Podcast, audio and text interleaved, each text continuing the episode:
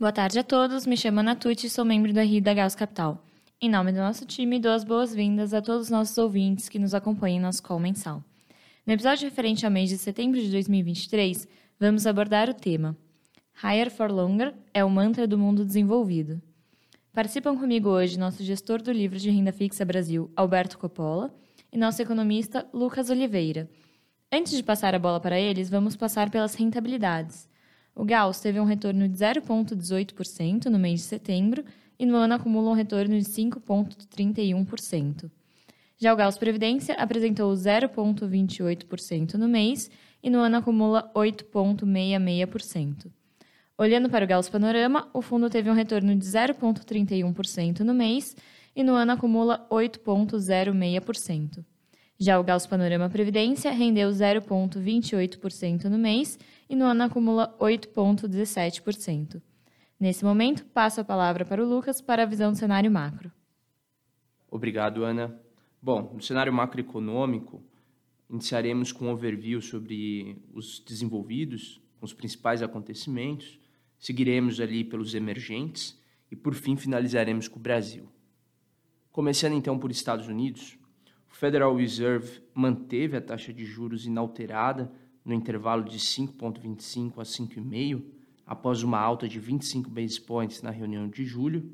O destaque da comunicação foi a atualização das projeções das variáveis macroeconômicas pelos dirigentes do Fed, que reconheceram maior resiliência tanto no nível de atividade quanto de desemprego. Já no cenário de inflação, o Fed revisou para baixo os núcleos influenciada ali por surpresas positivas que a gente viu nas últimas leituras. Agora, no que diz respeito à taxa de juros, as expectativas dos membros ali do comitê para 23 permaneceram projetando mais um aumento de 25 basis points.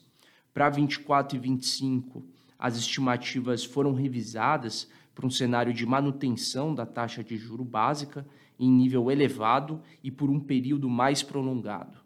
Então, em linhas gerais, a atualização dessas projeções por parte dos membros do Fed trouxe uma sinalização mais conservadora do que se esperava. No velho continente, o Banco Central Europeu decidiu elevar a taxa de juros em 25 basis points para 4%, surpreendendo a expectativa do mercado, que esperava estabilidade da taxa básica, já na coletiva de imprensa, a presidente do ECB manteve o tom conservador, enfatizando que o juro deve permanecer em níveis restritivos por um período prolongado, até que se observe efeitos substanciais na convergência de inflação em direção à meta de 2%. No caso do Banco Central da Inglaterra, a decisão ela foi por manter a taxa básica inalterada em 5,25%, tendo em vista a benigna surpresa de inflação no último print de CPI e também sinais de desaceleração da atividade.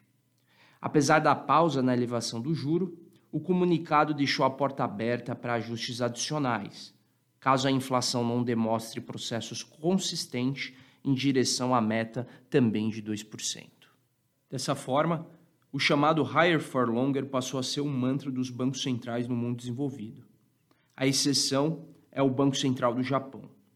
Falando nisso, no território japonês, o mês trouxe um resultado de PIB no segundo trimestre mais fraco do que se imaginava pelo mercado e preços ao consumidor registrando inflação acima do esperado, com núcleo, inclusive, permanecendo em patamar elevado. O Comitê de Política Monetária manteve inalterada a taxa negativa do juro básico e também a banda de flutuação do vértice de 10 anos da curva soberana. A retórica do presidente do BOJ continuou sinalizando uma estratégia de gradual abandono da política de controle de curva de juros. Por sua vez, indo para o mundo emergente, o destaque ficou por conta da postura mais agressiva das autoridades monetárias do México e da Turquia. O Banco Central do México manteve sua taxa de juros inalterada em 11,25%, de forma unânime, destacando em seu comunicado a necessidade de manter o atual elevado patamar de juros por um período prolongado. Apesar da perda de fôlego dos últimos dados de inflação, além de uma resiliência da atividade econômica e da robustez do mercado de trabalho, preocupações em torno do fiscal associadas à proposta orçamentária de 24 e uma postura mais rígida por parte do Fed têm contribuído para postergar o início de ciclo expansionista no México. No caso do Banco Central da Turquia, a decisão foi de elevar o juro básico em 500 basis points para 30%, após uma alta surpreendente de 750 basis points na reunião anterior de agosto. E o comunicado veio destacando a necessidade de convergência das expectativas de inflação. Portanto, surpresas mais rocks em relação a esses dois emergentes. Por fim, no Brasil, Setembro começou com o resultado do PIB do segundo trimestre mais forte do que o esperado, com destaque para a recuperação do consumo das famílias e desempenho da atividade industrial, configurando assim uma expansão impulsionada pela absorção doméstica. A trajetória de inflação continuou benigna, mantendo a cadente tendência da média trimestral dos núcleos de serviços, e a reunião de setembro do Copom deu continuidade ao ciclo expansionista da política monetária, com mais um corte de 50 basis points na taxa Selic. Em seu comunicado, o comitê registrou um cenário externo mais adverso, com um juro mais pressionado e um menor crescimento chinês. Já no plano doméstico, destacou uma atividade resiliente com boa dinâmica de inflação corrente. Apesar do comunicado do Copom reiterar a intenção de manter a magnitude dos cortes futuros da taxa Selic em 50 basis points, a ata deixou em aberto uma possibilidade de alteração no ritmo de queda de juro, a depender de novos dados. Por fim, na esteira da divulgação do relatório trimestral de inflação, a retórica da autoridade monetária passou a incorporar a possibilidade de um maior PIB potencial. E já na esfera política, foi realizada a reforma ministerial, incorporando no primeiro escalão do governo representantes da base de sustentação governista no Congresso. As negociações em torno da reforma ministerial provocaram maior lentidão no andamento da pauta legislativa, com a Câmara aprovando apenas o projeto de lei de taxação de apostas esportivas. Bom, dito isso, Agora passo a palavra para o nosso gestor de renda fixa, Alberto Coppola. Obrigado, Lucas. É, só fazendo uma recapitulação rápida aqui do mês de setembro, né? Acho que o mês foi, foi marcado ali pela, pela versão a risco global. Então, quando a gente olha os índices de ações é, lá fora tiveram um desempenho bem negativo. O S&P ele caiu cerca de 5% e o, o Nikkei, a, a bolsa japonesa, é, cerca de 2,5%. E em contrapartida, o dólar se fortaleceu, é, principalmente ali quando a gente olha contra o euro, né? o euro-dólar, o par caiu 2,5% e o, o dólar ien subiu na mesma magnitude, enquanto a, as taxas de juros é, lá fora, pegando o exemplo aqui, é, a Treasury de, de 10 anos subiu cerca de 50 pontos base. É, no local, a performance já foi mais mista, o, o Ibov, em contrapartida, aqui ele subiu quase 1%, 0,7% no mês de setembro. É, o dólar real se valorizou em cerca de 1,5%. E o, o DI, né, a curva pré, é, mais especificamente aqui o vértice janeiro 26, é, ele abriu quase cerca de 40 pontos base. Então, com isso, o fundo ele registrou ganhos no, nos mercados de moeda emergentes e, juros emergentes. É, já do lado negativo, a gente teve perdas aqui no mercado de, de renda fixa local, é, de moeda de, de, países desenvolvidos e também na, na bolsa local. Trazendo aqui nossa visão é, em relação aos cenários e, e, nosso posicionamento, né? como eu tinha mencionado, o mês de setembro ele marcou essa continuidade da fuga né, global por ativos de risco, é, com a bolsa americana e as treasuries tendo a pior performance no mensal no ano. É, e isso converge bastante com essa narrativa de que a gente vai vivenciar um período de juro alto por mais tempos é, lá nos Estados Unidos, por conta dessa resiliência da, da atividade econômica e da, da dinâmica de inflação lá. É, que tem se mostrado bem resiliente, né? E com isso a gente continua no nosso posicionamento aqui comprado em bolsa internacional, só que a gente está concentrado principalmente em ativos no Japão. É, porque lá a gente enxerga que esse processo inflacionário ele tende a causar uma preocupação menor com os ativos de risco.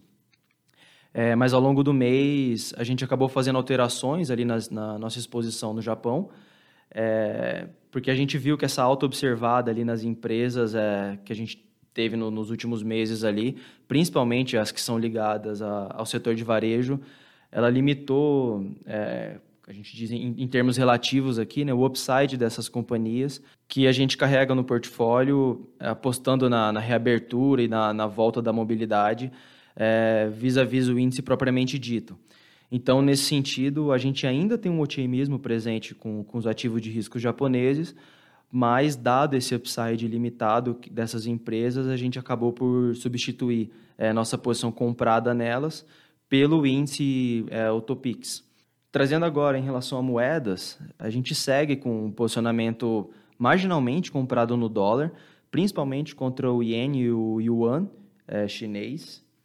Durante o mês ali a gente aumentou taticamente as posições compradas no real e no peso mexicano, por conta desse movimento abrupto do, do mês de setembro. É, e no mercado de juros é, offshore, né, o mercado de juros lá fora, a gente prefere manter as posições táticas tomada na Turquia, no Japão e comprado na inclinação da curva de México. Do lado doméstico, é, a gente viu esse movimento de inclinação na curva de juros, tanto por pressões externas quanto fatores locais. Né. As pressões externas a gente tem comentado, é, como eu comentei anteriormente ali, mas no que tange ao, ao segundo fator, né, os, fatores, os fatores locais, é, esses dados mais recentes de, de atividade e as consequentes revisões altistas dele, e os dados também resilientes do mercado de trabalho, é, isso somou com a preocupação da, da dificuldade de arrecadação fiscal do governo e acabou agravando a fuga pelos ativos de risco do Brasil. Principalmente depois dessa, da última reunião do Copom, é, ratificar o ritmo constante do, do corte de juros, é, pelo menos pelos próximos passos, é, no horizonte é, indeterminado de tempo ali, como, como mencionado pelos membros do Banco Central. É, mas, por outro lado, vale salientar que nas projeções, é, o Banco Central julga que a inflação está num nível confortável e, e, a taxa de juros de equilíbrio da economia num, num, patamar bem abaixo do que hoje o mercado precifica. É, e além disso, os membros do comitê eles vêm relacionando essas últimas surpresas altistas da atividade é, com a possibilidade da gente ter um crescimento potencial maior do que é observado. Ou seja, aqui, em outras palavras, é, é possível que tenha, né, um, que a gente tenha um crescimento maior, é, mas sem que isso gere inflação. É, então, diante desse contexto, a gente enxerga uma simetria grande aqui no mercado local e, e a gente segue construtivo é, com, com os ativos domésticos. Bom, com isso eu termino aqui minha exposição é, e eu passo de volta a bola para a Ana. Obrigado. Obrigada, Alberto, Lucas e a todos os nossos ouvintes. Caso tenham qualquer dúvida ou questionamento, estamos à disposição através do e-mail ri.gauscapital.com.br. Não deixem de nos seguir nas nossas redes sociais, LinkedIn, Instagram e Twitter.